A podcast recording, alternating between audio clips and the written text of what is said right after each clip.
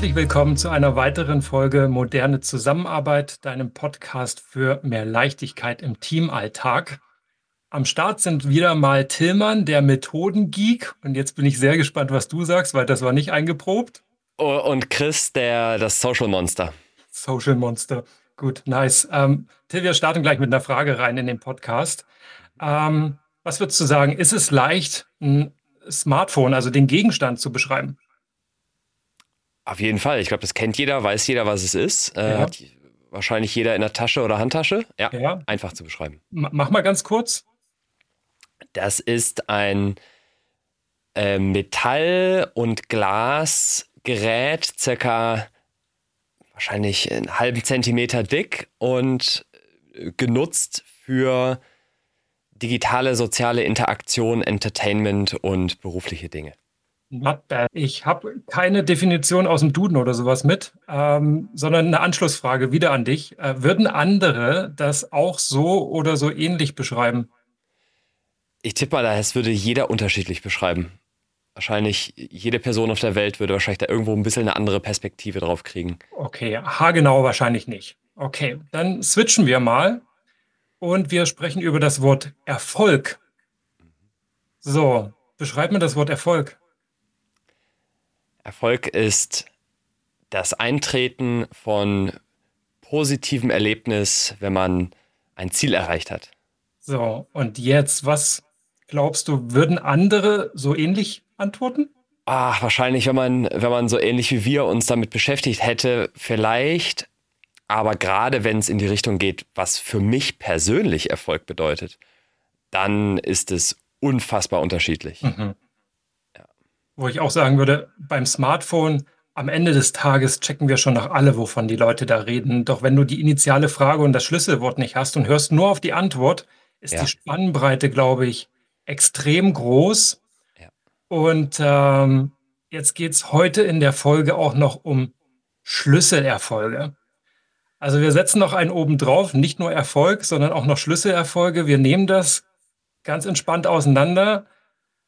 Doch ich würde sagen, damit das nicht zu abstrakt bleibt und auch bevor wir den Sebastian Schwarze das Intro vorlesen lassen, ähm, ich gebe mal ein Beispiel rein, wo ich Schlüsselerfolge sehr konkret, persönlich erlebt habe und damit sollte es jeder greifen können. Und das sollte auch bei dir, der oder die jetzt zuhört, Assoziationen wecken. Ich habe als Knirps Fußball gespielt, wie wahrscheinlich irgendwie gefühlt 70 Prozent aller deutschen Knirpse irgendwann das mal gemacht haben äh, außer Tillmann. ähm, und ein Schlüsselerfolg war für mich, als ich damit, ich habe spät angefangen, erst mit neun, in der ersten Mannschaft zu spielen. Wir hatten zwei. Es waren so viele, die Fußball spielen wollten. Wir hatten zwei. Erster Schlüsselerfolg, wie komme ich in die erste Mannschaft?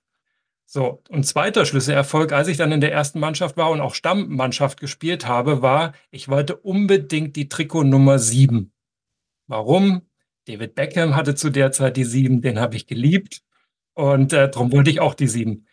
Ich habe sie nie gekriegt, mein Leben lang. Also ich habe schon mit 14, mein Leben lang, mit 14 habe ich schon aufgehört, Fußball zu spielen. Dann war die Knie kaputt. Ich habe sie nie gekriegt. Ähm, mein heute noch sehr, sehr enger Kumpel, mit dem ich im Drei, mit dem Dreirad im Kindergarten schon die Treppe runtergefahren bin, der hatte die immer. Grüße an Thorsten.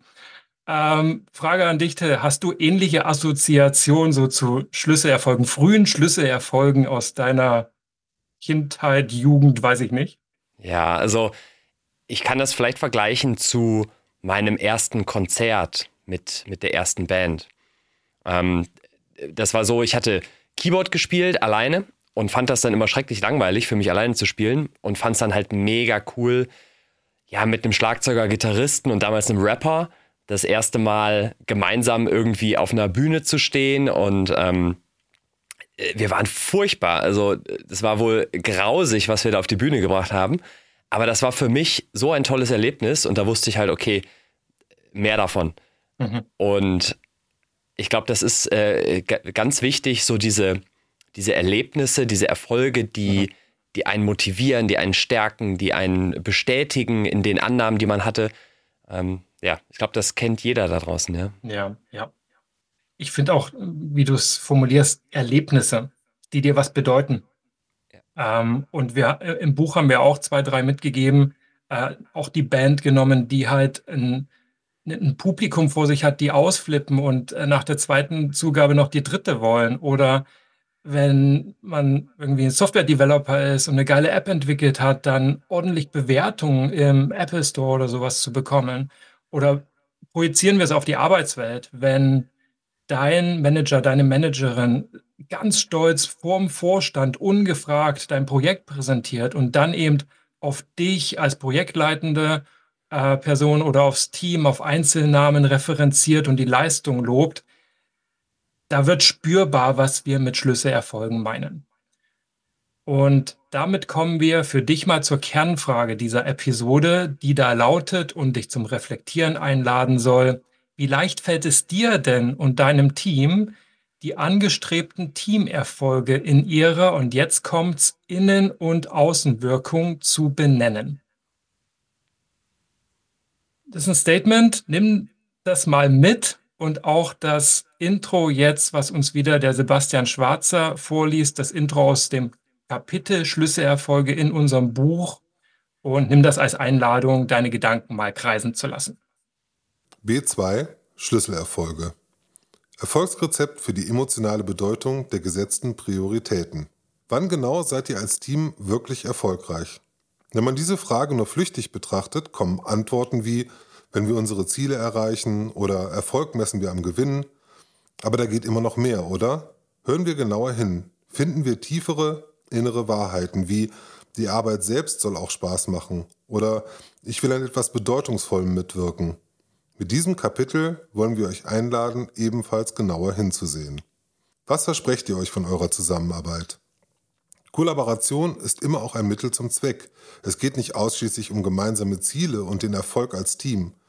Deshalb muss diese Frage zunächst auch jeder im Team für sich selbst beantworten. Was also bedeutet Erfolg für dich persönlich? Jeder möchte in irgendeiner Form etwas schaffen und vorankommen. Ob du deine persönlichen Ziele erreichst oder anderen dabei hilfst, ihren Erfolg zu realisieren, beides erzeugt das Gefühl, etwas bewirkt zu haben. Das demonstriert und bestätigt deinen Fortschritt. Außergewöhnliche Erfolge mit großer Außenwirkung schafft man nicht allein, sondern meist nur zusammen. Diese auffälligen Schlüsselerfolge werden zu Leuchttürmen, die euren Erfolg als Team für Außenstehende sichtbar machen. Nehmen wir es gemeinsam auseinander. Danke, Sebastian. Frage Nummer eins, was ist Erfolg? Frage Nummer zwei, äh, was hat das mit dem Schlüssel auf sich? Gehen wir mal auf den Erfolg ein, da haben wir vorhin schon gestartet. Ich mag ja das englische Wort Impact. Mhm. Was, ähm, du hast es vorhin sehr schön formuliert. Hängt da noch mehr dran am Thema Erfolg? Ich glaube, das Spannende ist ja gerade im beruflichen Kontext oder auch im Teamkontext, wo wir es ja jetzt betrachten wollen, zu verstehen, dass es eine gewisse Zielerfüllung ist, eine gewisse Aufgabenerfüllung ist, aber nicht nur im Sinne von Haken gesetzt, getan, sondern Erfolg ist ja dann, wenn das auch im Sinne des englischen Impacts irgendwo zu einer Wirkung führt. Und ich glaube, das ist ganz wichtig, dieser Begriff Wirkung, Erfolg, Zielerreichung mhm. oder Zielerreichung mit Wirkung, das ist mhm. sicherlich der, der Kern der Sache. Ja. Eine Floskel, Redewendung, die ich auch von dir habe, ist dieses äh, Leave a Legacy. Das habe ich vorher so nie benutzt und auch nicht groß gelesen. Im Deutschen würdest du sagen, einen Fußabdruck hinterlassen, etwas von Bedeutung hinterlassen. Da ist jetzt, glaube ich, erstmal in erster Linie egal, ob das anderen auch was bedeutet. Dir sollte es was bedeuten. Für dich sollte es einen Unterschied machen und du realisieren, ich habe meine Zeit da sinnvoll investiert, ich habe da Energie eingebracht und ich sehe, das war für was gut. Und ähm, da den Überbegriff Wirkung, Wirksamkeit zu nehmen, auch dieses Selbstwirksamkeitserlebnis, was ja auch ein Motivationsbooster ist, was ein Selbstbewusstseinsbooster ist. Ähm, und auf die Facetten kommen wir noch im, im Teamalltag. Das ist ja unbezahlbar. Also wenn du auf sowas zusteuerst, was das auslöst. Gehen wir mal auf den Begriff Schlüssel. Was hat es damit auf sich?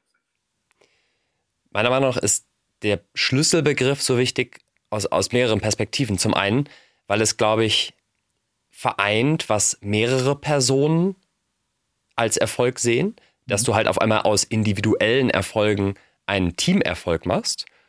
Und wenn der jetzt noch tatsächlich zum Ziel beiträgt, die Wirkung erzielt und das am besten auch noch außen sichtbar ist, mhm. dann ist das ein echter Schlüsselerfolg. Mhm. Also vielleicht zu zu meinem Beispiel mit, mit dem ersten Bandauftritt. Das war für mich persönlich sicherlich ein Erfolg und das war wahrscheinlich für uns als Band auch ein toller Erfolg. Aber damit hätten wir nie im Leben einen Plattenvertrag gekriegt oder ich glaube, das Publikum fand es auch nicht so spitze, weil es einfach Kraut und Rüben war, weil wir jung waren. Wenn wir aber sagen, wir sind jetzt eine Band mit der Ambition, auch Fans zu gewinnen, einen Plattenvertrag zu bekommen, da irgendwie mehr draus zu machen, dann bedeutet Schlüsselerfolg auf einmal mehr als nur, wir haben auf der Bühne gestanden und gespielt, sondern heißt es, die Leute folgen uns danach auf den Socials, die hören sich unsere Musik auf Spotify an und so weiter. Also der Schlüsselerfolg wird auf einmal zu dem, was da draußen an Wirkung bleibt und was mehr, äh, wieder mehr draus wird, als es ähm, das ist, was wir reingegeben haben. Mhm. Das Mehr wird ja ganz klar auch so, wie, wie, wie du es, ähm, wie, wie du anfängst, es zu beschreiben. Also da habe ich den Erfolg aus meiner Perspektive. So, jetzt ist aber Zusammenarbeit oder eine Band, da sind mehrere auf der Bühne, die gucken auch alle auf ihren Art von Erfolg und wo, wofür sie angetreten sind, warum sie in der Band spielen beispielsweise, warum wir in diesem Team gelandet sind. Die gucken also auch auf ihren Erfolg. Jetzt haben wir also schon zwei Komponenten und dann eben noch dieses von außen betrachtete, warum gibt es diese Band ähm, in der Konstellation und wofür ist die da und was soll die Zusammenarbeit eigentlich bewirken? da, da verstehe ich voll, wie diese Synergie zusammenkommt, äh, weil es eben mehr ist als die Einzelteile. Und wenn das auch gut zusammenpasst, entsteht natürlich ein brutaler Gemeinschaftssinn. Vor allen Dingen dann, wenn wir uns gegenseitig darüber ausgetauscht haben, ich weiß, was du dir davon versprichst und jetzt sehe, oh, und merke, du unterstützt mich dabei und ich auch selber intrinsisch motiviert bin, weil wir kollektiv vorankommen wollen, dass auch du entlang des Weges deine Ziele erreichst. Dann glaube ich, dass genau das, wo das Synergiepotenzial ist, wo einfach mehr entsteht ähm, und das eine Rechtfertigung für eine Kollaboration auch ist.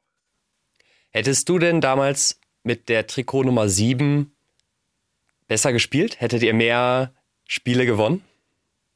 Ich bin mir ganz sicher, weil du, du stehst dann, also in meiner Vorstellung stehst du ganz anders auf dem Platz, du platzt Aha. vor Stolz. Ähm, und bis hin zu diesem Begriff oder der Wendung Kick it like Beckham, dann versuchst du halt auch so geile Moves, weißt du, hast ganz andere Assoziationen. du, du, du, für, für dich läuft mehr als nur ein Spiel ab. Das, das heißt aber auch, dass wenn deine Mitspieler das gewusst hätten, ich weiß ja nicht, wie, wie bekannt das war. Oder hätte es vielleicht. Wie bekannt war David Beckham? Ja, nee, aber dass du das, dass du die Nummer sehen. wolltest. Dass du die Nummer wolltest, meine ich. Also so. die Frage ist ja sozusagen, hätte das zu eurem Teamerfolg beigetragen? Wäre das ein Schlüsselerfolg gewesen, wenn du die sieben gehabt hättest? Ja, also die zehn ist natürlich immer noch das größere Thema, weil das wirklich dann die Romarios dieser Welt und sonst wie, die alle ah, schon okay. ein Standing hatten. Also zehn war noch entscheidender, immer so Spielmacher im Zentrum, äh, war ja David Beckham nie. Ähm, aber es waren eben genug auch, die die sieben hatten und es war ein richtiger Konkurrenzkampf. Sorry, mhm. wir standen alle auf der Matte beim Trainer und wollten die alle. Und ich glaube, da sollten wir auch mal noch reingehen. Spätestens nachher mit den Sprachnachrichten. Was ja. ist, wenn das Konflikte hervorruft? Wie gehe ich denn damit um? Hast du eine spontane Antwort, bevor wir nachher Long Winding drauf eingehen? Naja, ich glaube, dass dass das sicherlich eine spannende Entscheidung für euren Trainer war, zu entscheiden, wer bekommt dann die sieben. Mhm. Besonders im Hinblick auf den Gesamterfolg des Teams. Mhm. Also, wie trägt das dazu bei? Also, wie kann ich sozusagen die Spieler motivieren, mhm. bei denen da wirklich ein Schalter umgelegt wird, wenn die ja. die sieben tragen? Ja. Und bei anderen ist es vielleicht ein nice to have und die spielen im Zweifel nicht besser. Genau, gibt es vielleicht für die anderen auch noch was weiteres, was was ja. bedeutet und bedeutet das gleich viel von eine Kanne, volle Kanne und ähm, äh, mich bringt es auf so eine Side Note, die wir im Buch schreiben. Ähm, da schreiben wir relativ frech, ähm, ist ja eh klar, dass der Erfolg des Projekts, der Zusammenarbeit, der Teamerfolg auch dein Erfolg ist, wo wir sagen, äh, nee, ist überhaupt nicht klar. Und ich nehme mal gerne das Beispiel, wir bleiben jetzt mal beim Fußball du gewinnst eine WM und hast aber keine Minute für die Mannschaft, die da gewonnen hat, auf dem Platz gestanden. Das ist nicht derselbe Erfolg. Das feiert sich nicht ganz so leicht. Es ist irgendwie ein Geschmäckle für dich dabei, weil du gerne einen größeren Beitrag geleistet hättest, auch wenn du im Hintergrund die Leute motiviert hast und so deine Rolle auch wahrgenommen hast und du bist Fußballspieler, um zu spielen, auf dem Platz zu stehen und auch bis hin zu Tore zu schießen, vorzubereiten oder eben derjenige zu sein, der in letzter Sekunde den Ball von der Linie kratzt, damit er eben nicht reingeht. Deswegen lohnt sich das zu differenzieren und äh, je mehr ich mich da jetzt gerade reinsteige, desto mehr merke ich, da entsteht eine Identifikation mit der eigenen Tätigkeit, mit der eigenen Rolle, mit dem Beitrag, mit dem Team und auch eine Art starke Präferenz, wie ich mir das vorstelle, was wir da zu erreichen haben. Dieser Gedanke, dieses Gefühl auf die Arbeit zu übertragen, das mhm. ist ja super mächtig, oder? Ja. Also wenn ich es schaffe, Identität, ja. positives Erleben, das zu verknüpfen zwischen der eigenen Leistung und der Wirkung als Team, wenn ich das bekomme, in einem Team das so zu gestalten, boah, genial. Ja, und wie schweißt das auch zusammen? Also es ist nicht nur inhaltlich genial, sondern auch auf einem auf einer emotionalen Ebene. Und wir nennen es ja auch das Erfolgsrezept für die emotionale Bedeutung der gesetzten Prioritäten. Gehen wir mal auf diese emotionale Bedeutung ein. Ähm, ich habe mal gelernt, unser emotionales Erfahrungsgedächtnis ähm, hat bei, bei unseren Willenshandlungen, also was wir tun, das erste und das letzte Wort. Das erste sind quasi unsere Wünsche, die impulsartig aus unserer Prägung sofort da sind, unsere Affekte. Über Affektbilanz sollten wir uns noch unterhalten, werden wir auch, ist ein extra Kapitel. Unsere Affekte, die kommen, ob wir das wollen oder nicht, das ist so unsere spontane Erstreaktion. Und dann, wenn es um Entscheidungen treffen geht, dann haben wir eben auch dieses Bauchgefühl. Und da ist dann eben das letzte Wort bei, bevor wir handeln. Drum ist das so wichtig in meinen Augen, denn reden wir über die andere Facette, Facette gesetzte Prioritäten. Wo kommt das her? Aus den Wertströmen, über die wir schon gesprochen haben, aus der Zielausrichtung, alles sehr, sehr sachlich. Korrekt, präzise, fachlich, Kontext, Zahlen, Daten, Fakten. Give me the big picture, give me Kontext. Jetzt wird's emotional und die beiden Dinge müssen halt klicken. Und das gibt dann einfach einem ganzen Team mit seiner Dynamik, alles, was sich einstellt, eine Orientierung. Das zeigt eben auch, und das ist der letzte Gedanke, den ich in dem Cluster gerade noch habe, Zusammenarbeit, das müssen wir gar nicht romantisieren. Es ist immer ein Mittel zum Zweck auch des Durchsetzens der eigenen Interessen. Da müssen wir nachher nochmal drauf eingehen. Eigene Interessen, mhm. wie die da zusammenpassen. Äh, warum nachher?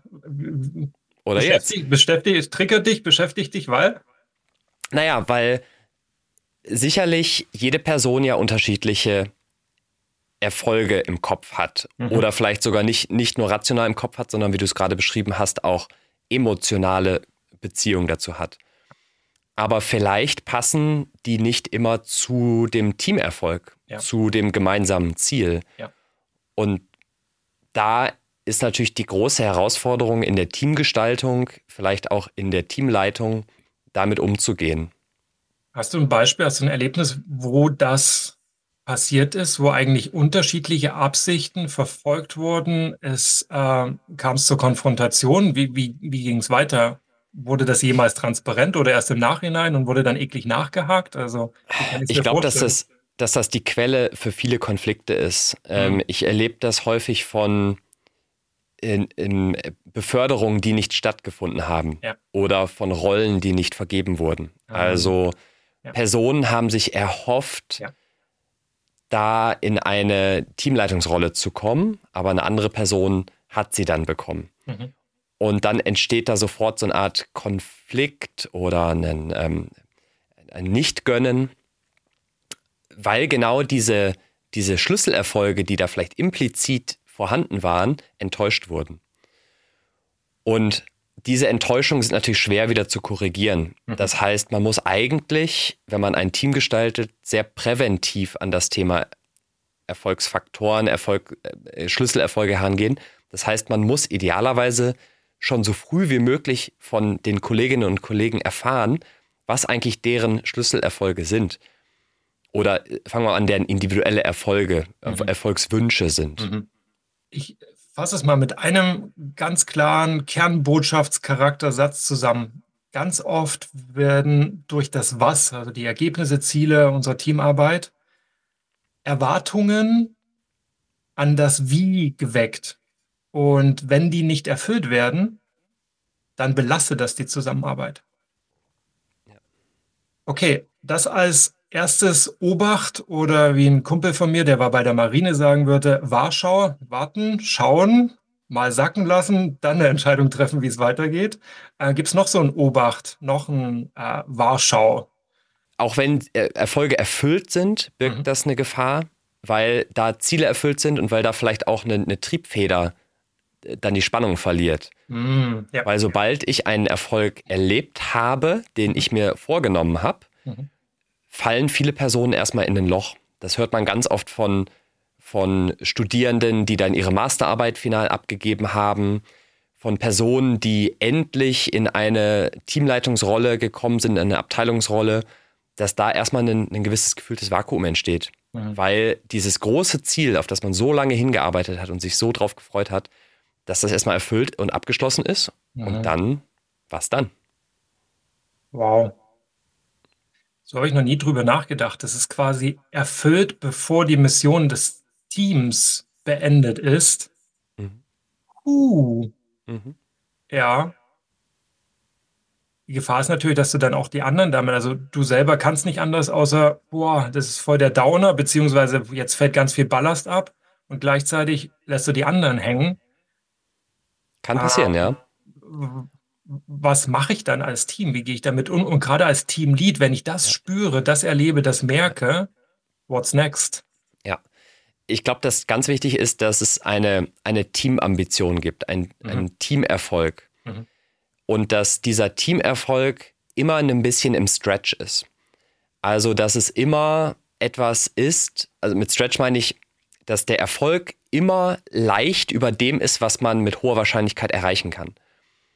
Also, dass man sich zum Beispiel, äh, ich denke an Vertriebsziele, dass man die immer etwas höher steckt, als es realistisch erreichbar ist, so dass man zufrieden sein kann mit dem, was man potenziell verkauft hat, aber nie perfekt ein perfektes Ergebnis erreicht. Mhm. Wenn man ähm, ja, ich, ich, kann an viele Dinge denken. Wir hatten ja auch über die Sternebewertung äh, gesprochen, ähm, wenn es um eine Dienstleistung geht. Es kann um ein quantifizierbares Ergebnis in der Leistung gehen. Ich glaube, es ist immer wichtig, dass dass es nach oben nicht zu leicht erreichbare Grenzen gibt. Das ist spannend. Ähm, dahingehend, im Buch sagen wir, du kennst das vielleicht als Punkt, Punkt, Punkt, so um den Frame zu schaffen, weil mhm. wir ja jetzt Begriffe wie Schlüsselerfolge einführen, die jetzt mhm. nicht Standardliteratur sind oder vielleicht einfach im Englischen bekannt und etabliert sind, aber nicht, wie wir uns verpflichtet haben, das auf Deutsch zu machen. Ähm, also es gibt kein, wie bei Review, es gibt kein sehr präzises, sinnvolles, mehr genutztes Wort im deutschsprachigen Raum. Da haben wir jetzt gesagt, du kennst Schlüsselerfolge vielleicht als OKRs. Ja. Magst du dazu mal noch was sagen? Weil da müsste ja dann der Stretch mit rein. Ganz genau. OKRs ist ein mittlerweile recht weit verbreitetes Zielsystem, was sehr gut harmoniert mit agilen Methoden. Also es beinhaltet auch das Thema äh, iteratives Vorgehen, iterative Prozesse und beim OKR differenzierst du dann nochmal zwischen Objectives und Key Results, daher auch das O und das KR. Und typischerweise setzt du die KRs, die Key Results, was auch eine gute Übersetzung für Schlüsselerfolge ist ins Englische, Aha. mit dem Stretch einer, ähm, dem, dass du sozusagen das, das quantitative Ziel auf ungefähr 100 Prozent setzt. Du sagst aber, wenn du 70 Prozent erreichst dieses gesetzten Ziels, bist du voll innerhalb der Erwartung. Mhm. Also du, du kriegst sozusagen, wenn du jetzt an Bonus denkst, würdest du sagen, du kriegst einen vollen Bonus, wenn du zum Beispiel 70 Prozent der, der Sales-Ambition erreichst. Das heißt, du hast schon inhärent in dem System diesen Stretch mhm. vorgesehen. Mhm. Und natürlich kannst du dann deine Ziele auch übererreichen. Aber du hast sozusagen die, die Karotte vor Augen, wird immer auf über 100 Prozent gesetzt. Mhm.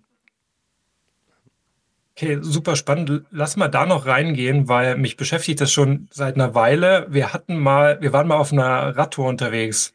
Mhm. Schöner Sommertag, äh, tolles Wetter, raus irgendwie an die Fischerteiche da irgendwo im Nord Nordosten. Mhm. Und äh, dann haben wir Stopover gemacht und uns auch über OKRs, war gerade ein frisches Thema mhm. bei euch in der Company, ja. unterhalten. Und dann hast du was von gegenläufigen Zielen ge gesprochen. Ich habe das Beispiel nicht mehr im Kopf. Ich hoffe, ich trigger bei dir jetzt genug, dass man auch gezielt gegenläufige Ziele, quasi ja. gegenläufige Schlüsselerfolge formulier formuliert, ähm, framed. Warum? Wofür war das gerade nochmal gut? Und hast du ein Beispiel? Das, das hat damals voll gesessen und ich dachte mir, boah, das ja. ist ja mega. Aber ich, ich hab's nicht, ich hab's nicht mehr abrufbar. Ich bin mir nicht mehr sicher, was ich damals für ein Beispiel gebracht hatte. Aber du kannst dir vorstellen, wenn du Personen zu stark nur auf wenige Aspekte incentivierst, mhm. dass dann andere auf der Strecke bleiben. Also bleiben wir vielleicht bei dem Beispiel des Sales-Erfolgs. Wenn du sagst, okay, alles, was zählt in diesem Jahr oder diesem Quartal, ist es, die Vertriebszahlen nach oben zu treiben.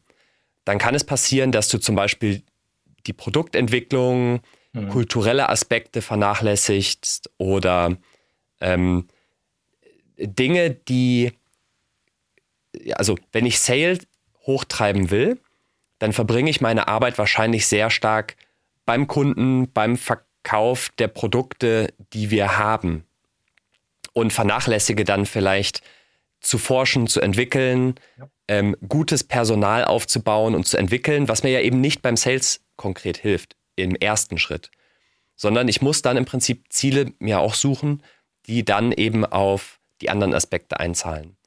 Und um das vielleicht nochmal wieder zu unseren Schlüsselerfolgen zurückzuschließen, auch da ist es wichtig, eben nicht nur herauszufinden, was sind jetzt für mich die persönlichen emotionalen Erfolge, ne? ich trage das Trikot mit der Nummer 7, mhm. sondern auch zu sagen, es zählen am Ende auch die Tore, die du geschossen hast oder als Torwart die nicht gefallenen Tore, die du gehalten hast. Ja. Und es hilft auch, bei der Jugend, bei der Weiterentwicklung zu unterstützen. Und du brauchst halt nun mal auch Leute, die auf der Bank sitzen ja. und für den Fall, dass jemand ausfällt, mit einspringen. Und das kann ja auch ein Ziel sein, zu sagen, ich incentiviere nicht die Zeit, die du auf der Bank sitzt, aber ich incentiviere, wie schnell du es schaffst, ins Spiel, Spiel reinzukommen. Ich ja. kann mich mit Fußball wirklich nicht gut aus. so, aber, aber die Idee ist zu sagen, wenn ich, wenn alle Spieler auf dem Feld nur nach der Nummer auf dem Trikot schreien würden, gewinne ich damit auch keine Meisterschaft.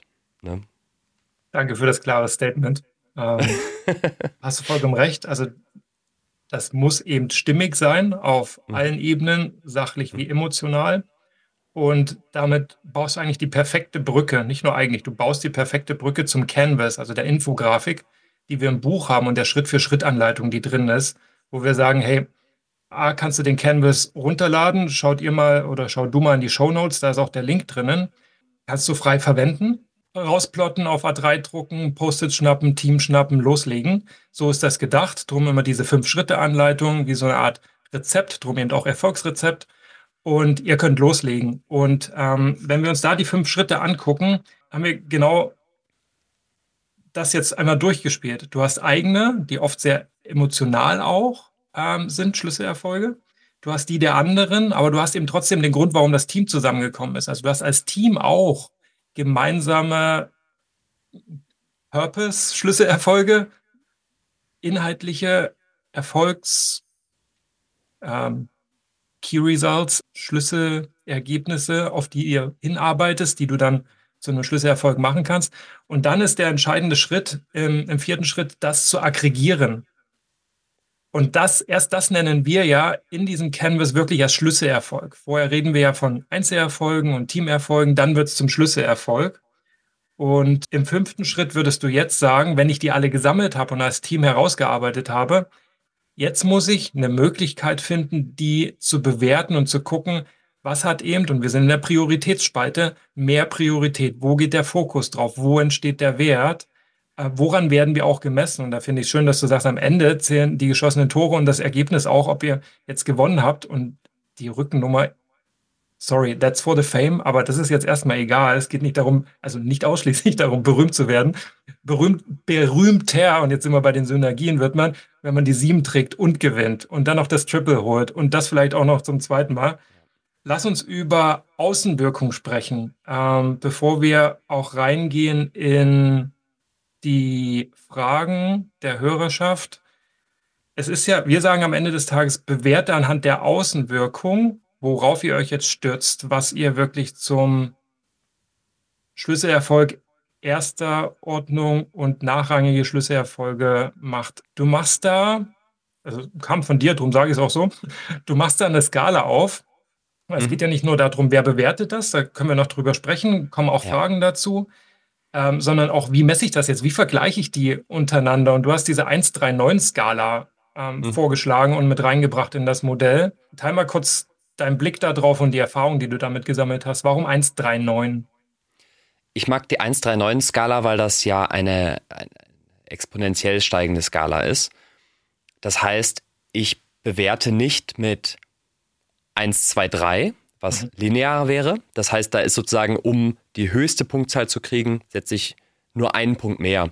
Wenn ich eine 1, 3 und 9 Skala verwende, dann muss ich mir zum einen doppelt überlegen, ist das jetzt wirklich de, die größte Ausprägung? Und das andere ist halt, dadurch, wenn ich es auch potenziell mathematisch auswerte oder die Punkte zähle am Ende oder sowas, dann spreizt sich das viel mehr. Das heißt, diejenigen, die wirklich hoch bewertet wurden, sind wirklich eindeutig hoch bewertet. Die, die niedrig bewertet werden, sind eindeutig niedrig bewertet. Mhm. Und durch diese Spreizung ist es einfach leichter, da nicht am Ende alle Ergebnisse so im Mittelfeld zu haben. Das ist mhm. sonst oft die Gefahr bei einer Bewertung. Mhm. Und gerade bei dem Thema Priorisierung und Priorisierung einer Wirkung kann das sehr hilfreich sein, sich ganz klar auf wenige sehr erfolgsversprechende Dinge zu fokussieren. Ja. Also deswegen ist sicherlich auch beim Fußball das Tore schießen so verbunden mit Erfolg im Fußball. Oder bei Bands ist es sicherlich die Fans, die Auftritte, die verkauften Stückzahl an Platten. Aber bei all dem steckt ja so, so viel mehr dahinter, so viel mehr Arbeit, Aufgaben, so im, im Eisbergprinzip. Ne? Das ist sozusagen, das ist das, was nach außen sichtbar ist. Das ist aber immer nur die kleine Spitze. Mhm. Und dahinter steckt beim Fußball Jahre an Training und Konflikte und Verletzungen und so weiter, die alle vielleicht gar nicht so sichtbar sind.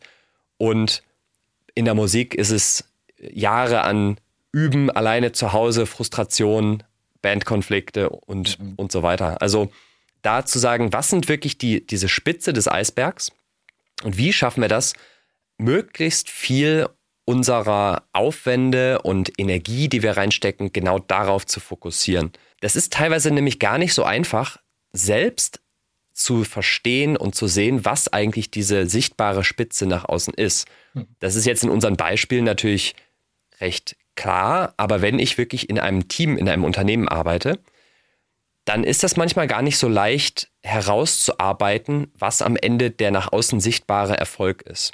Ja. Und daher hilft das total, sich im Team zusammenzusetzen und genau dies zu erarbeiten und zu durchdenken, weil gerade in Unternehmen, gerade in Teams im beruflichen Umfeld entsteht da sehr viel Waste durch Arbeit an Dingen, die vielleicht individuelle Erfolge hervorrufen. Das heißt, vielleicht tue ich was, werde befördert und sage mir, persönlicher Erfolg erreicht. Aber das Team war nicht zwingend erfolgreich. Und ich habe mein Unternehmen damit zwing nicht zwingend erfolgreicher gemacht. Das heißt, ganz, ganz wichtiger Punkt, möchte ich nochmal verstärken, ist dieses Kristallisieren, dieses Herausarbeiten der Top-Prioritäten anhand von wirklichen Schlüsselerfolgen. Schöne Metapher. Schönes Wort kristallisieren, für alle einprägsam. Der Eisberg, der da oben rausguckt, das ist das Sichtbare. Und wir werden halt schon am Erfolg gemessen, an dem, was sichtbar wird, an dem, was Wirkung hinterlässt. Und danke fürs doppelt unterstreichen, fett markieren und den Color Marker auch noch rauspacken ganz wichtige Kernbotschaft und wieder eine Mega-Brücke, ohne dass du es weißt. Die Sprachnachricht von Sven habe nämlich bisher erst ich gehört. Spiele ich die mal ein. Äh, der greift nämlich die Facette auf und schließt dann zwei Fragen an. Projekterfolg, äh, das ist äh, immer das Ziel des Projektteams und aber die Frage, die ich mir halt stelle, ist, ähm, was kommt halt danach? Ein Projekt ist im besten Fall zeitlich begrenzt, hat halt einen Start und ein Ende und auch nach dem Projekt muss es ja irgendwie übergeben werden. Also es gibt ja irgendeine Schnittstelle, äh, die dann halt mit dem Projektprodukt irgendwie weiterarbeitet. So und ähm, in meiner Vergangenheit hat sich irgendwie bewährt, das Ganze dann halt wirklich dann auch als Kunden zu betrachten, auch wenn es ein harter Begriff ist, aber das ist dann praktisch der Kunde. Das Projektteam arbeitet für den Kunden. Es kann vielleicht nur eine andere Abteilung sein in einer Firma selbst, aber das ist der Kunde. So, und eine gute Qualität bestimmt immer der Kunde. Das heißt, der Kunde sagt, wann habe ich eine hohe Projektqualität?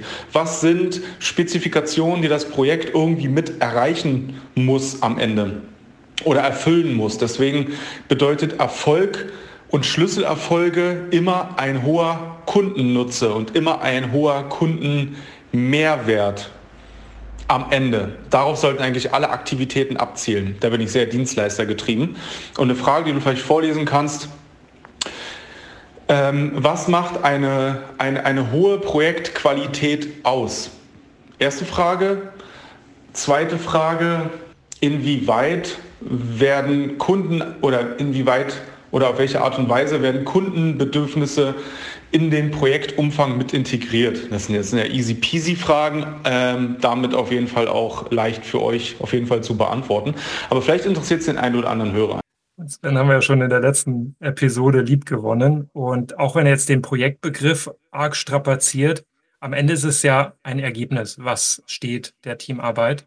Und dass die einen Qualitätsanspruch repräsentiert, und auch erfüllen muss, ist ja klar. Jetzt äh, fragt er, okay, wie messe ich, wie erfasse ich, wie komme ich zu dieser Projektqualität und äh, wie viel Kundenbedürfnis steckt da drinnen? Ich möchte vor allem antworten mit einer Referenz auf die Wertströme. Das ist eine Folge, die wir auch schon aufgenommen hatten. Und äh, ich weiß nicht, ob man es sozusagen, die äh, ZuschauerInnen, die jetzt zuschauen, sehen vielleicht, dass ich hier im Hintergrund auch unser 4 hoch 2 Modell habe. Und wir befinden uns ja hier bei den Schlüsselerfolgen, die in direkter Nachbarschaft sind zu den Wertströmen. Und das ist nicht zufällig so, sondern das ist ganz bewusst, weil man mit Hilfe der Wertströme noch viel klarer sich darüber bewusst wird, was eigentlich den Wert beim Kunden auslöst. Mhm. Und in Kombination ist es natürlich total spannend, wenn ich weiß, Schlüsselerfolg ist für uns wichtiger Erfolg, aber Wert für den Kunden erzeuge ich hier und dort durch dann ist es natürlich perfekt, diese beiden Dinge zu verknüpfen.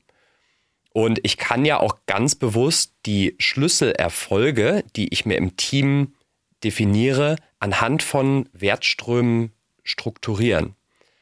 Also ich mache mir Buckets, ich überlege mir, was sind die Elemente, die zum Beispiel auf den Wert beim Kunden A einzahlen oder auf den Wert B oder Wert C. Und das ist sicherlich etwas wie Produktqualität, Kundenzufriedenheit und so weiter. Ähm, daher gerne auch nochmal für diejenigen, die die Folge noch nicht gehört haben, auch das Thema Wertströme hier nochmal in Zusammenhang bringen. Das ist äh, eng verknüpft und kann man sicherlich auch im Team, wenn man, wenn es wertvoll ist, beides gemeinsam erarbeiten. Mhm.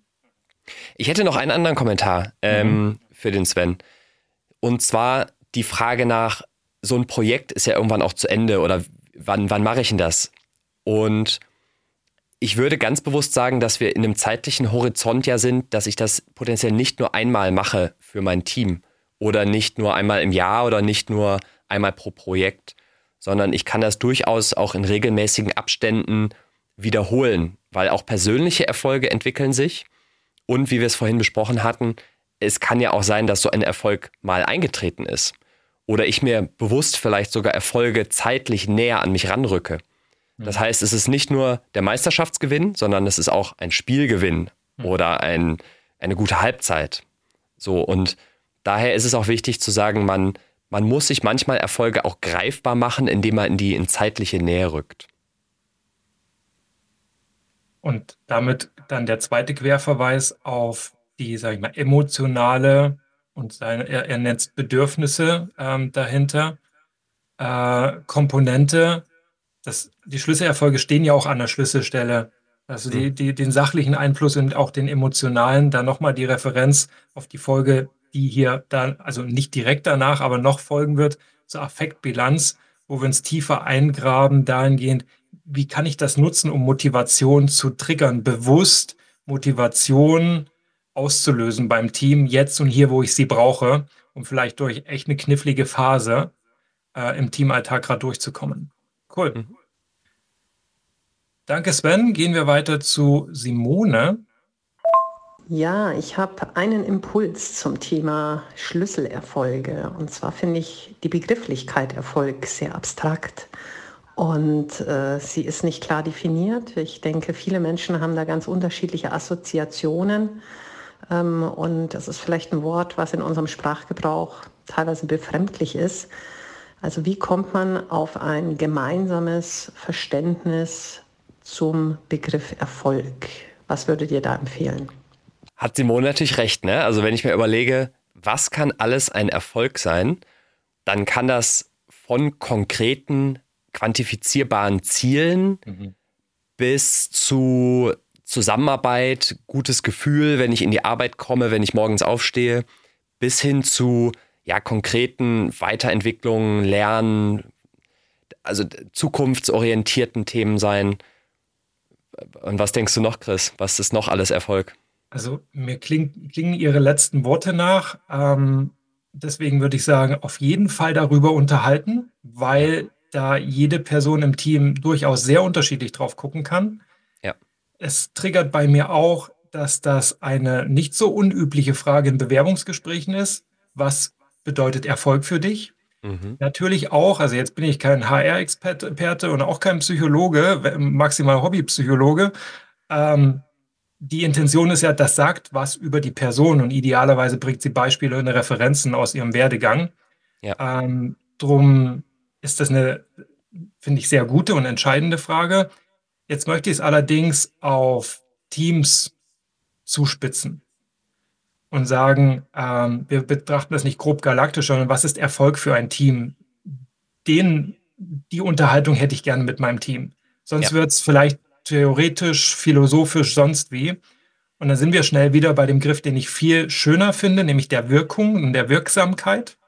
Und dann gehen wir auch der anderen Facette aus dem Weg, die Simone da ankratzt.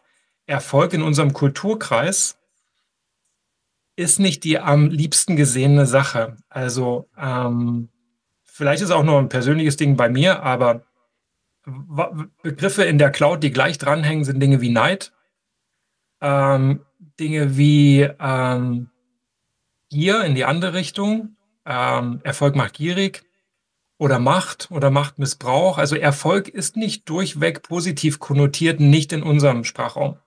Das mag in Nordamerika, da habe ich ja zwei Jahre gearbeitet, anders aussehen.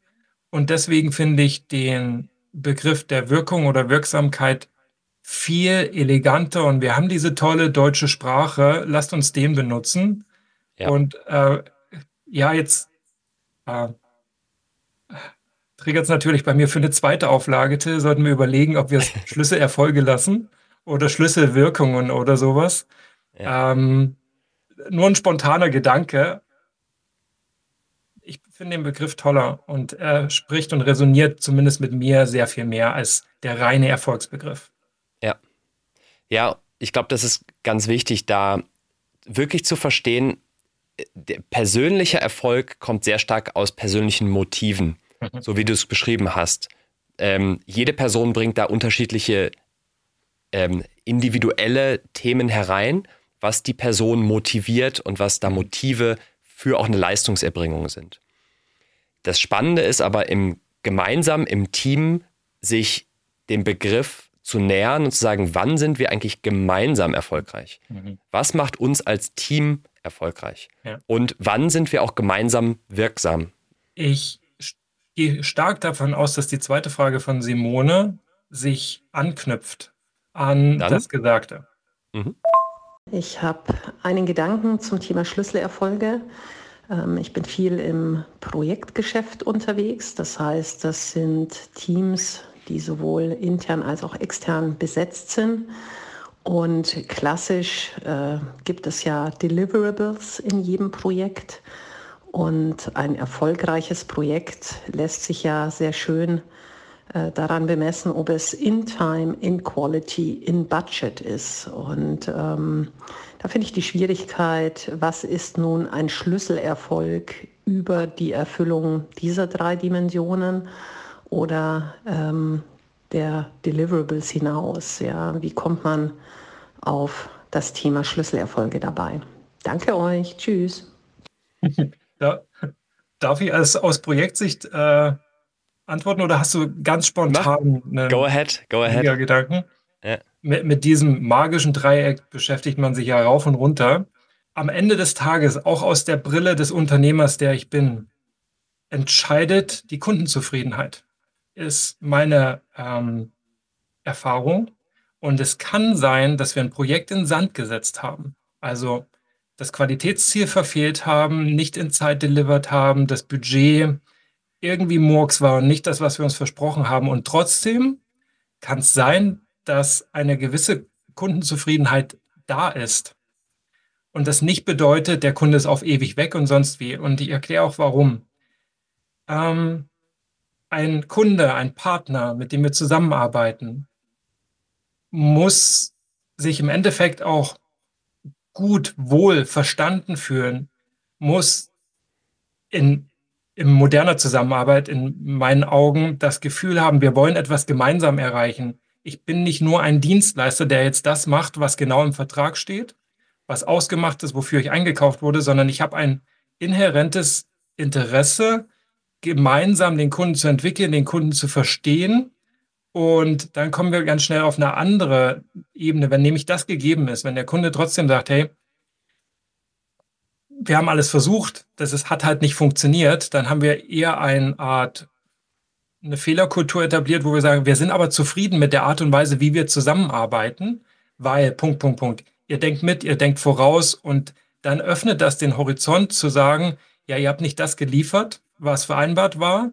Entweder wir bezahlen nicht oder wir beenden die Zusammenarbeit, sondern lasst mal gucken, an welchen Rahmenbedingungen oder Gründen, Ursachen das lag, dass das nicht gelungen ist, was wir daraus lernen und mitnehmen, weil wir sind immer noch überzeugt, ihr seid der richtige Partner, um mit uns zusammenzuarbeiten.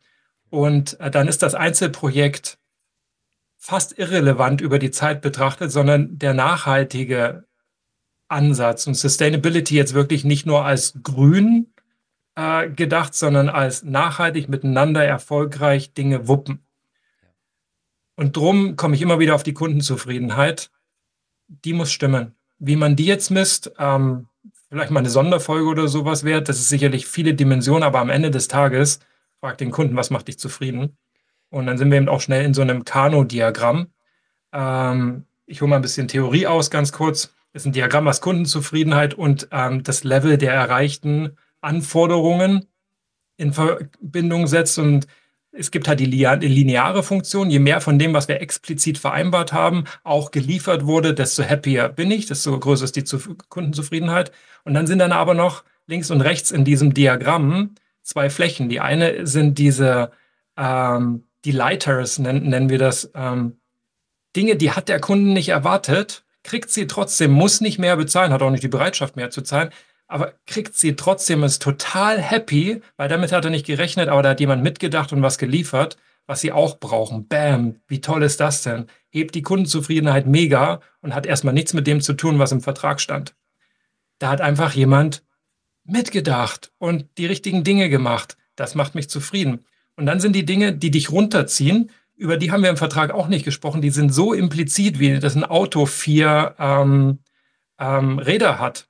Wenn das Auto keine vier Räder hat, dann denke ich mir, what's going on? Die Welt ist irgendwie nicht in Ordnung. Und auch wenn das nie in einem Vertrag drinnen stand, dass das Auto, was geliefert wird, vier Räder hat, das erwarte ich einfach. Das ist so eine Grundvoraussetzung.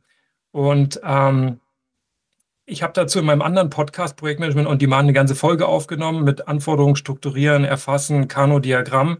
Da können wir mal tiefer reingehen, auch mit mehr Beispielen das noch greifbar machen. Aber wir sehen, und darauf will ich hinaus, Kundenzufriedenheit hat mehrere Facetten und nicht nur das Ergebnis zählt. Ja. Und Schlüsselerfolge geben uns doch aber an dieser Stelle eine Sprache oder zumindest ein, eine, eine Methodik, um zumindest Teile dieser, dieser kundenwahrnehmbaren Zufriedenheit zu, zu diskutieren und auch im Zweifel auch aufzuschreiben. Und ich meine, das OKR-System gibt uns ja sogar einen Vorschlag für ein komplettes äh, Zielerreichungssystem. Aber ich finde auch so, wie wir es jetzt denken, als gemeinsame Teamerfolge, Schlüsselerfolge zu, zu diskutieren und zu dokumentieren, hilft ja schon ein Stück weit dabei, genau dahin ja. zu kommen. Sehe seh ich auch so. Daraus was Messbares zu machen, was äh, auch auf dem Dashboard ähm, mitlandet, womit ich, worüber ich mein Projekt steuere, total. Und vielleicht ist das ein tiefer Legen dieser Qualitätsdimension im magischen Dreieck. Was bedeutet Qualität? Eben nicht nur Qualität im, was ich liefere, sondern äh, wie eben auch die Zufriedenheit daran hängt. Ähm, und alles geht auf den, den, den Begriff Wirkung zurück. Auf welchen Ebenen erzielen wir Wirkung? Okay, dann machen wir weiter mit Chrissy. Die erzählt was über konkurrierende Schlüsselerfolge. Zum Thema Schlüsselerfolge. Habt ihr Praxiserfahrung, wenn Schlüsselerfolge nicht mit dem Team oder mit dem Projekterfolg harmonieren, ja, sondern also eher konkurrieren? Das ist meiner Meinung nach genau die Gestaltungsaufgabe, die dahinter steckt. Es kann häufig sein, dass das konkurriert, gerade ähm, zwischen Personen, aber noch viel schwieriger oder spannender ist natürlich, wenn das individuelle Erfolg nicht mit dem des Teams übereinstimmt mhm. oder sogar im Wettbewerb steht zur Zielerreichung. Und da würde ich zwei Perspektiven betrachten. Die eine ist, ist es etwas, was rein sachlich faktisch ist, wo es um eine Aufgabenerfüllung geht, eine Rolle, die nicht eingenommen wird, dann würde ich unbedingt das im gesamten Team besprechen, so früh wie möglich, so intensiv wie nötig, um ja, Sach- und Fachkonflikte aus dem Weg zu räumen. Manchmal liegt es ja auch nur daran, dass man sagt, okay, kann einen gewissen Aufgabenbereich eine andere Person übernehmen? Vielleicht freut sich eine andere Person sogar darüber, gewisse Aufgaben zu übernehmen, hat es aber bisher nicht ausgesprochen. Äh, vielleicht geht es darum, ähm, dass der Weg zur Erfüllung von Aufgaben anders gewünscht ist, dass da andere Ideen dahinter stecken. Das kann man alles gemeinsam besprechen, weil das oft auch Abhängigkeiten Implikationen hat für andere möglichst zusammen, möglichst gemeinsam, möglichst sichtbar. Mhm. Wenn es aber um persönliche Dinge geht, es kann ja auch sein, dass eine Person nicht mit einer anderen zusammenarbeiten möchte, weil da in der Vergangenheit Konflikte waren, ähm, Kränkungen oder ähnliches, dann würde ich das möglichst im kleinen Kreis diskutieren und möglichst versuchen, da, wenn möglich, natürlich Konflikte zu lösen, aber mindestens mal ähm, individuell versuchen herauszufinden, was die Ursachen sind. Mhm. Dass man das möglichst im kleinen Kreis diskutiert, bespricht. Dann möchte ich noch ergänzen, wahrscheinlich das dritte Obacht und Warschau an der Stelle, das Projekt oder die Zusammenarbeit nicht zu überfrachten jetzt mit Erwartungen. Weißt du, so wie man manchmal so meint, mein, mein Glück dieser Welt muss aus meiner Beziehung rauskommen. Das ist völlig übertrieben. Man hat auch andere Lebensbereiche. Jetzt nicht alle persönlichen individuellen Ziele. Und wir machen ja in unserem Buch eine, eine ganze Seite auf äh, von Karriereziele, Weiterentwicklung bis nachher zu kleinerer Fußabdruck, weil ich habe da einfach einen Hang zum Thema Nachhaltigkeit. Ein Projekt nicht zu überfrachten und alles da reinzustecken, meine ganze Zufriedenheit und Happiness an diese Zusammenarbeit zu knüpfen, das ist nicht fair. Also man kann nicht alles auf einmal haben auch wenn das jetzt vielleicht das dominante Projekt ist, an dem ich jeden Tag acht Stunden, teilweise mehr dran arbeite, es muss nicht jeder Schlüsselerfolg, den ich persönlich habe, in dieses Projekt getragen werden. Das ist vielleicht auch ein Appell an jüngere Mitarbeiterinnen und Mitarbeiter, zu verstehen, dass nicht in jedem Projekt eben genau alles erfüllt ist, mhm. aber hoffentlich mit dem, mit dem man arbeitet, das über eine gewisse Zeit so ist. Man hat vielleicht ein Projekt, wo man tolle Freundschaften schließt. Mhm. Aber erst beim nächsten ist es fachlich interessant. Mhm. Und wieder beim nächsten hat man eine gute Work-Life-Balance. Yeah. Und beim übernächsten äh, hinterlässt man einen tollen Fußabdruck in dieser Welt. Also ich glaube, nicht jedes Projekt mhm. kann einem die komplette Erfüllung geben. Aber natürlich idealerweise die Arbeit oder die Karriere, die man macht, möglichst viel trotzdem über einen längeren Zeitraum. Dauer, also gerade bei längerfristigen Commitments, sagen wir zwei, drei Jahresprojekte, kann das natürlich ganz schön Energie rauben, zu sehen, dass dieses Projekt wie, wie blockiert, weil ich ein paar Dinge jetzt echt pausieren muss, auf die Halde lege, hier nicht reinpassen. Ähm, und das ist wiederum dann eben wichtig, trotzdem darüber zu sprechen und aufzumachen, dass das ein Schlüsselerfolg ist, der gerade nicht vereinbar ist mit dem Projekt, auf den ich aber trotzdem schiele, um zu gucken, als Führungskraft, vielleicht gibt es andere Möglichkeiten, die zu realisieren entlang des Weges, auch außerhalb der eigentlichen Zusammenarbeit. Ähm, denn der Tag besteht ja nicht nur aus acht Stunden. Genau, aber darauf zu achten, weil es eben wirklich ein Energieräuber werden kann, wenn das zu lange weggedrückt wird. Sie hat noch eine zweite Frage mitgebracht. Hattet ihr auch schon mal das Erlebnis, dass ihr euch zu sehr oder jemand anderes mit einem Projekt definiert hat und alles andere vernachlässigt hat? Sei es Freizeit, Freunde, Bekannte und nur noch das Projekt eindefiniert hat durch die Schlüsselerfolge. Ich glaube, Chris, das ist eine, eine, Frage ja, die fast schon in so eine Coaching-Richtung geht. Kannst mhm. du vielleicht gleich noch ein, zwei Worte zu sagen? Was ich da gerne noch betonen möchte, ist, dass Schlüsselerfolge nicht nur im beruflichen Team eine Rolle spielen, sondern sicherlich auch im familiären, im Freundeskreis, äh, in, der, in der kleinen, engeren Familie, in der Partnerschaft durchaus auch äh, eine Rolle spielen. Und mhm sollten wir jemals einen Spin-off machen von dem Buch, dann äh, wäre es vielleicht, okay, wie, was sind die Schlüsselerfolge in meiner Beziehung? Oder äh, aber äh, was würdest du da aus einer, aus einer Coaching-Perspektive sagen? Also als Coach bräuchte ich ja jetzt quasi mal einen Auftrag, so von wegen, ähm, was soll sich denn ändern? Also was soll anders sein? Weil das meistens darauf hindeutet, was ist jetzt dysfunktional? Also wo hat das die Kehrseite? Was funktioniert deswegen nicht wegen dieser Einseitigkeit und Einengung? Weil bis dahin ist es ja erstmal nichts Schlimmes. Also andere würden es vielleicht Flow nennen und sagen, hey, sie gehen gerade voll in dem auf, was sie da machen. Sie wollen da nichts ändern. Ich schieße die Frage, ich schieße jetzt einfach mit einer Frage zurück. Wenn du so eine Situation kennst oder jemanden kennst in der Situation, was ist denn die Kehrseite Medaille der Medaille, die sich da jetzt einstellt, die erkennbar wird, das, was so nicht sein soll oder nicht gewünscht ist? Weil wenn da nichts ist, ist kein Bedarf wenn da was ist, dann Ursachenforschung, dann gibt es ganz viele Interventionen und Methoden, äh, zu gucken, wie die Dinge zusammenhängen, ob die wirklich zusammenhängen oder ob noch was ganz anderes dahinter steckt. Ist jetzt sehr meta, aber mehr Stoff habe ich halt gerade auch nicht. Ähm, Vielleicht kann man sich ja noch überlegen, was ist das Gegenteil von einem Schlüsselerfolg? Was ist ah, der wow. Misserfolg, der auf jeden Fall vermieden werden sollte? Wow. Wow, du meinst, es kann quasi auch eine Flucht sein vor etwas? Ja, äh, Ängste tragen wir doch alle in uns, oder?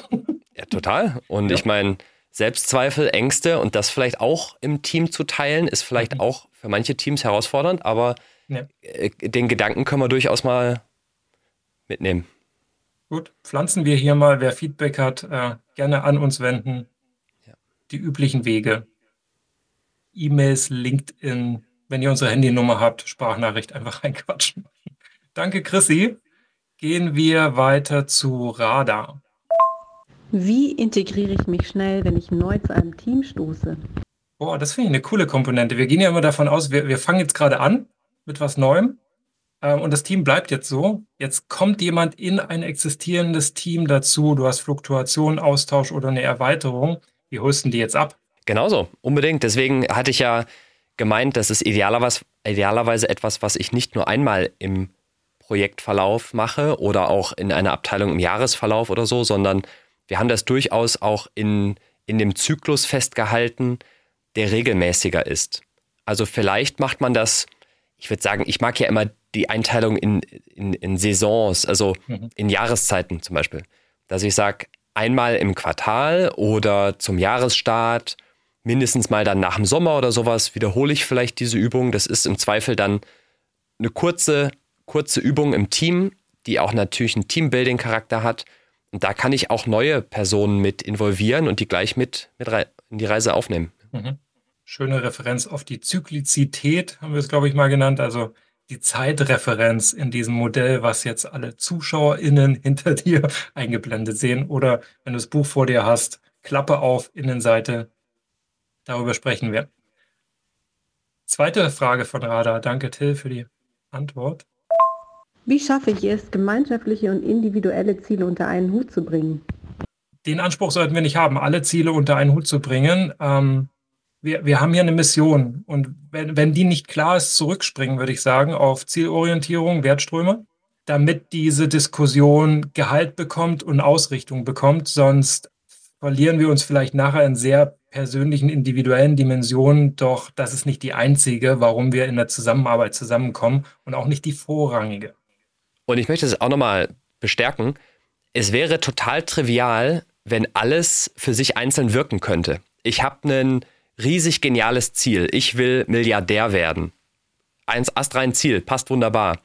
Mein äh, Schlüsselerfolg ist aber ein möglichst chilliges Leben zu haben. Passt auch.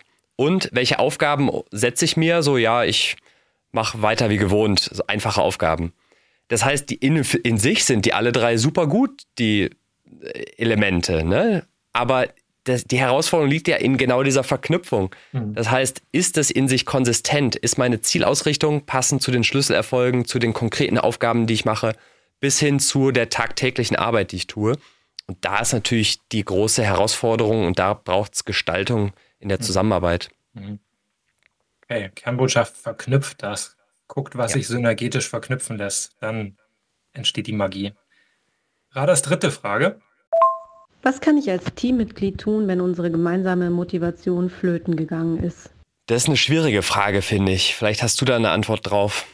Motivation ist ja ein riesen, riesen Begriff und ich nehme ihn mal ganz kurz als Basic auseinander. Da stecken nämlich zwei drinne, Dinge drin. Das eine ist Motiv, also mein Beweggrund und das andere ist die Ion, ähm, die Motion, die, die Bewegung, also das ist schon mehr Motivation, braucht ein paar mehr Facetten. Es braucht ähm, einen Handlungsgrund und es braucht dann auch Energie. Es ist wahrscheinlich jetzt viel zu weit gesprungen, das groß auszuholen. Ähm, doch Motive, da gibt es eine ganze Reihe an Motiven und auch Tests da draußen, was ein Motiv sein kann, ein Beweggrund. Und ähm, wenn der alleine nicht reicht, also oh, ich schon weiß, ähm, ich würde gerne helfen, kann aber gerade nicht dann mal in die Energie reingucken, in die Ressourcen, was mir zur Verfügung steht, bin ich vielleicht einfach auch gerade echt fertig und habe gar nicht die Energie, meinen Arsch von der Couch hochzukriegen. Trotz aller Trigger, trotz aller Beweggründe, da jetzt was zu machen.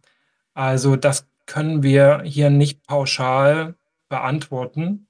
Es gibt, es sind sehr, sehr viele Episoden über drei Jahre entstanden in meinem anderen Podcast, doch ich bin mir ziemlich sicher, es gibt eine Übermotivation. Da gehe ich zumindest auf die Motive ein.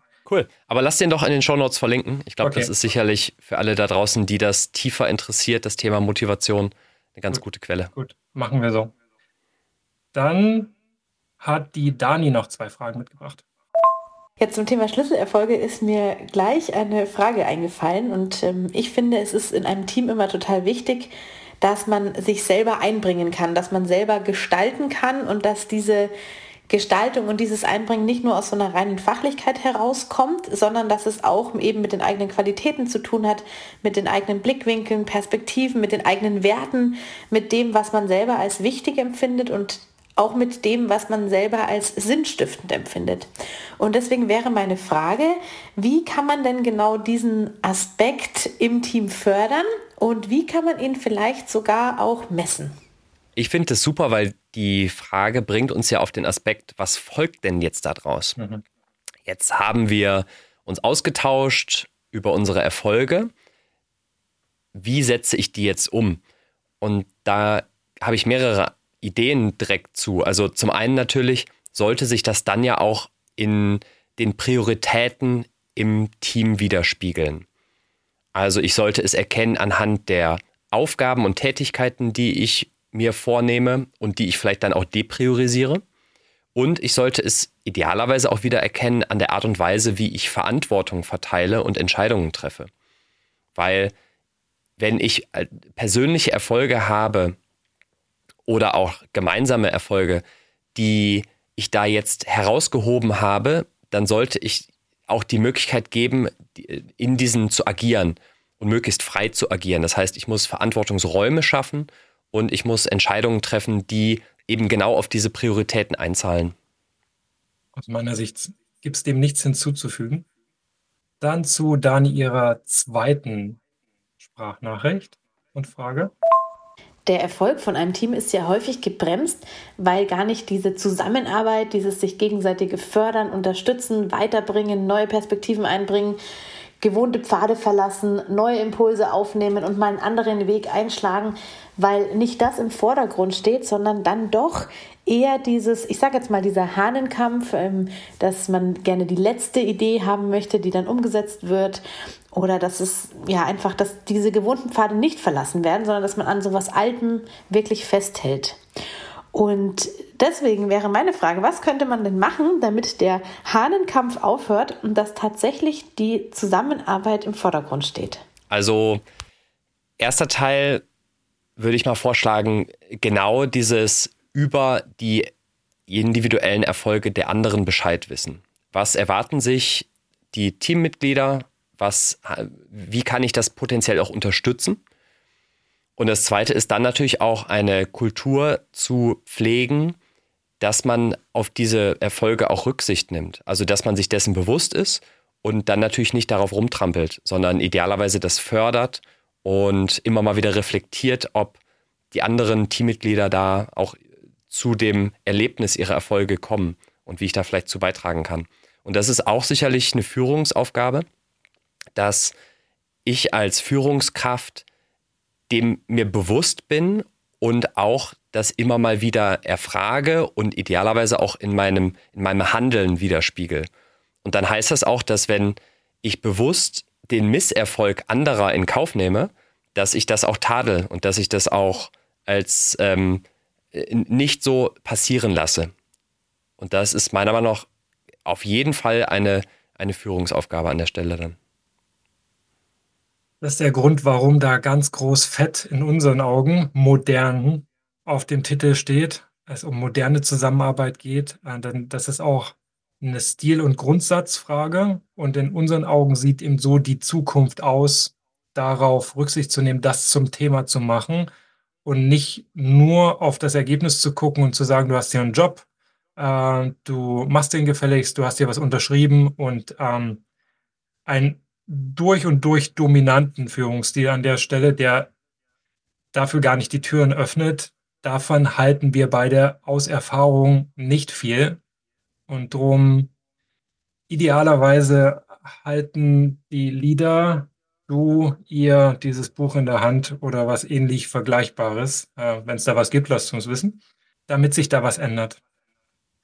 Beziehungsweise da ändert sich ja gerade schon viel, da ist ja viel im Wandel, damit das in Zukunft eigentlich keine Frage wird, die sich gestellt werden muss.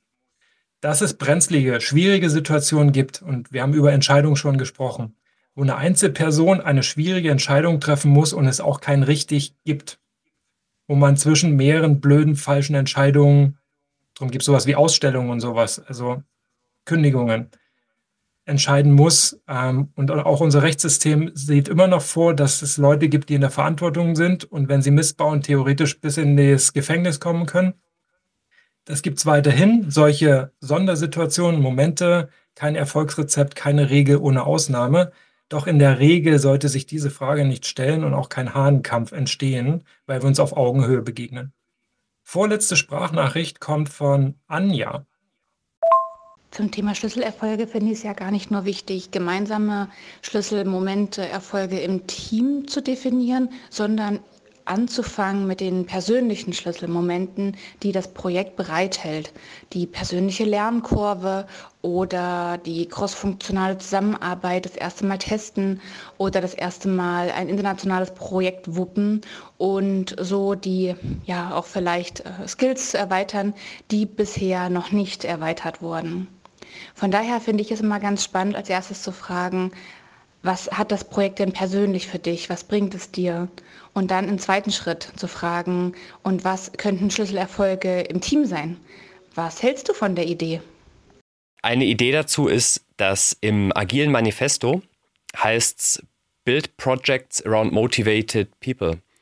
Ähm, zu sagen, idealerweise hast du natürlich motivierte Leute und überlegst dir dann, was bringt oder was für ein Projekt kann diese Person noch weiterbringen und was ist das per perfekte Match für diese Personengruppe. In der Realität hast du es oft andersrum. Du hast einen Projektauftrag, du hast etwas, was erledigt werden muss. Mhm. Und dann suchst du dir die Personen, die da hoffentlich gut zu passen. Im schlimmsten Fall halt die einzigen, die gerade irgendwie Zeit haben. Aber dann ist es auch wiederum natürlich eine Führungsaufgabe zu sagen, was, was für Erfolge schlummern jetzt in diesem Vorhaben? Mhm. Was kann das an Lernerfolgen bringen? Was kann das an Sichtbarkeit, an persönlichen Themen mit sich bringen?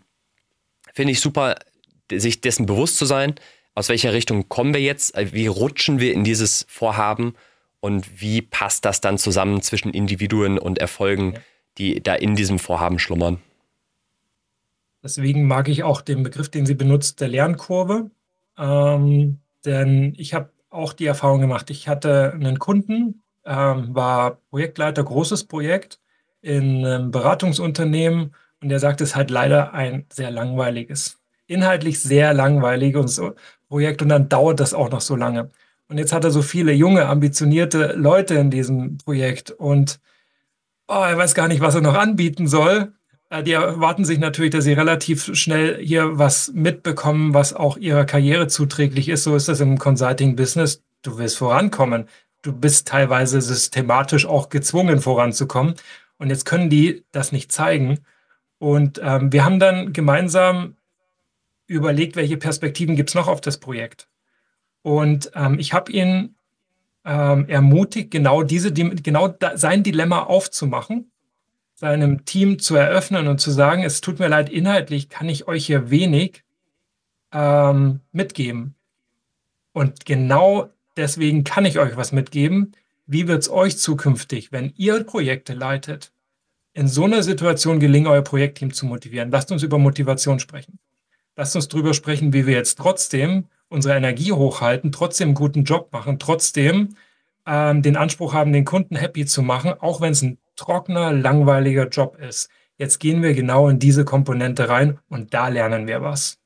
Und drum, Lernkurve ist mega. Es gibt immer was zu lernen und je schwieriger die Situation ist, in der du bist, desto mehr gibt es da zu lernen. Ist halt eine neue und bequeme Facette. Nicht die, die den geraden Weg markiert, doch es ist ein Learning. Sehr schön. Danke, Anja. Und jetzt zu Tim, der hat einfach alles in eine Sprachnachricht im Grande Finale verpackt. Muss man sich im Team auf ein gemeinsames Sinnziel einigen? Oder reicht es nur, wenn transparent gemacht wird, dass jeder in dem Endziel überhaupt einen Sinn sieht? Getreu nach dem Motto, wenn jeder an sich denkt, ist an alle gedacht. You go first. Hast du eine spontane, eine spontane Eingebung? Ich glaube, Sinn entsteht durch die Wirksamkeit.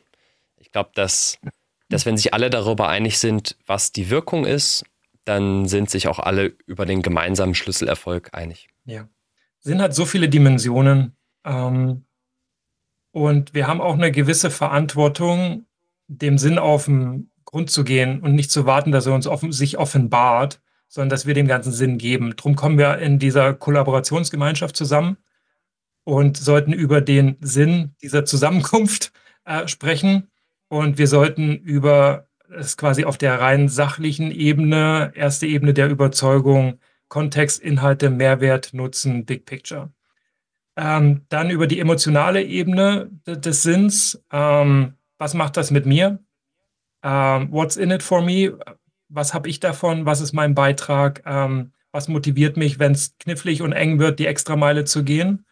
Ähm, dann Sinn auf Lösungsebene, wie kommen wir dahin, was braucht es an Ressourcen, ist das leistbar, darin den Sinn zu erkennen, dass wir das auch können, dass das realistisch ist, dass das ein, ein wünschenswertes Ziel auch entlang des Weges wird und dann den Sinn in der Wirkung zu erkennen, zu sehen, das, was wir vorhatten, stellt sich ein, die Wirkung ist da und das macht doch jetzt Sinn, weil wir haben was investiert.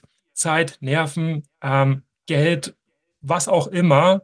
Es macht Sinn, da weiter dran zu arbeiten. Also sind auch Erfolge entlang des Weges jetzt ganz wichtig, um immer wieder den Sinn zu unterstreichen, die Sinnstiftung ähm, herzustellen, weil es ist, es ist eine sehr beliebte Frage und die Leute suchen überall nach Sinn und gerne da, wo sie viel Zeit verbringen, drum ähm, nicht abtun, zum Thema machen, allerdings differenzieren und immer wieder, und da finde ich dieses, denkt jeder an sich, ist an alle gedacht, einfach nicht richtig. Ähm, das ist nicht Zusammenarbeit. So sollte es nicht sein. Unser Anspruch sollte sein, den gemeinsamen Sinn herauszuarbeiten. Und der ist ja hoffentlich im Anlass zu finden, warum wir jetzt zusammenarbeiten und auch in der Wirkung und wie schön schließt sich der Kreis Schlüsselerfolge in der Wirkung dessen, was wir tun, der Erfolg, der sich einstellt, weil wir was tun. Full Stop, Punkt an der Stelle. Äh, ich denke, uns bleibt noch zu sagen, ähm, weiterhören, dranbleiben, weitersagen, wenn dir das gefällt. Ähm, hilf uns, unsere Botschaft nach draußen zu tragen, in die Breite zu tragen, moderne Zusammenarbeit mitzugestalten, wo sich das hinentwickelt in unserer Zukunft, in der wir alle noch ganz viele Jahre arbeiten werden. Und ähm, viel Spaß beim Experimentieren mit dem ganzen neuen Wissen, den äh, Impulsen und ähm, gutes Gelingen auf zur Brillanz. Die letzten Schlussworte lasse ich wie gewohnt dir, Till. Ja, wir wünschen euch viel Freude und Leichtigkeit bei eurer Zusammenarbeit.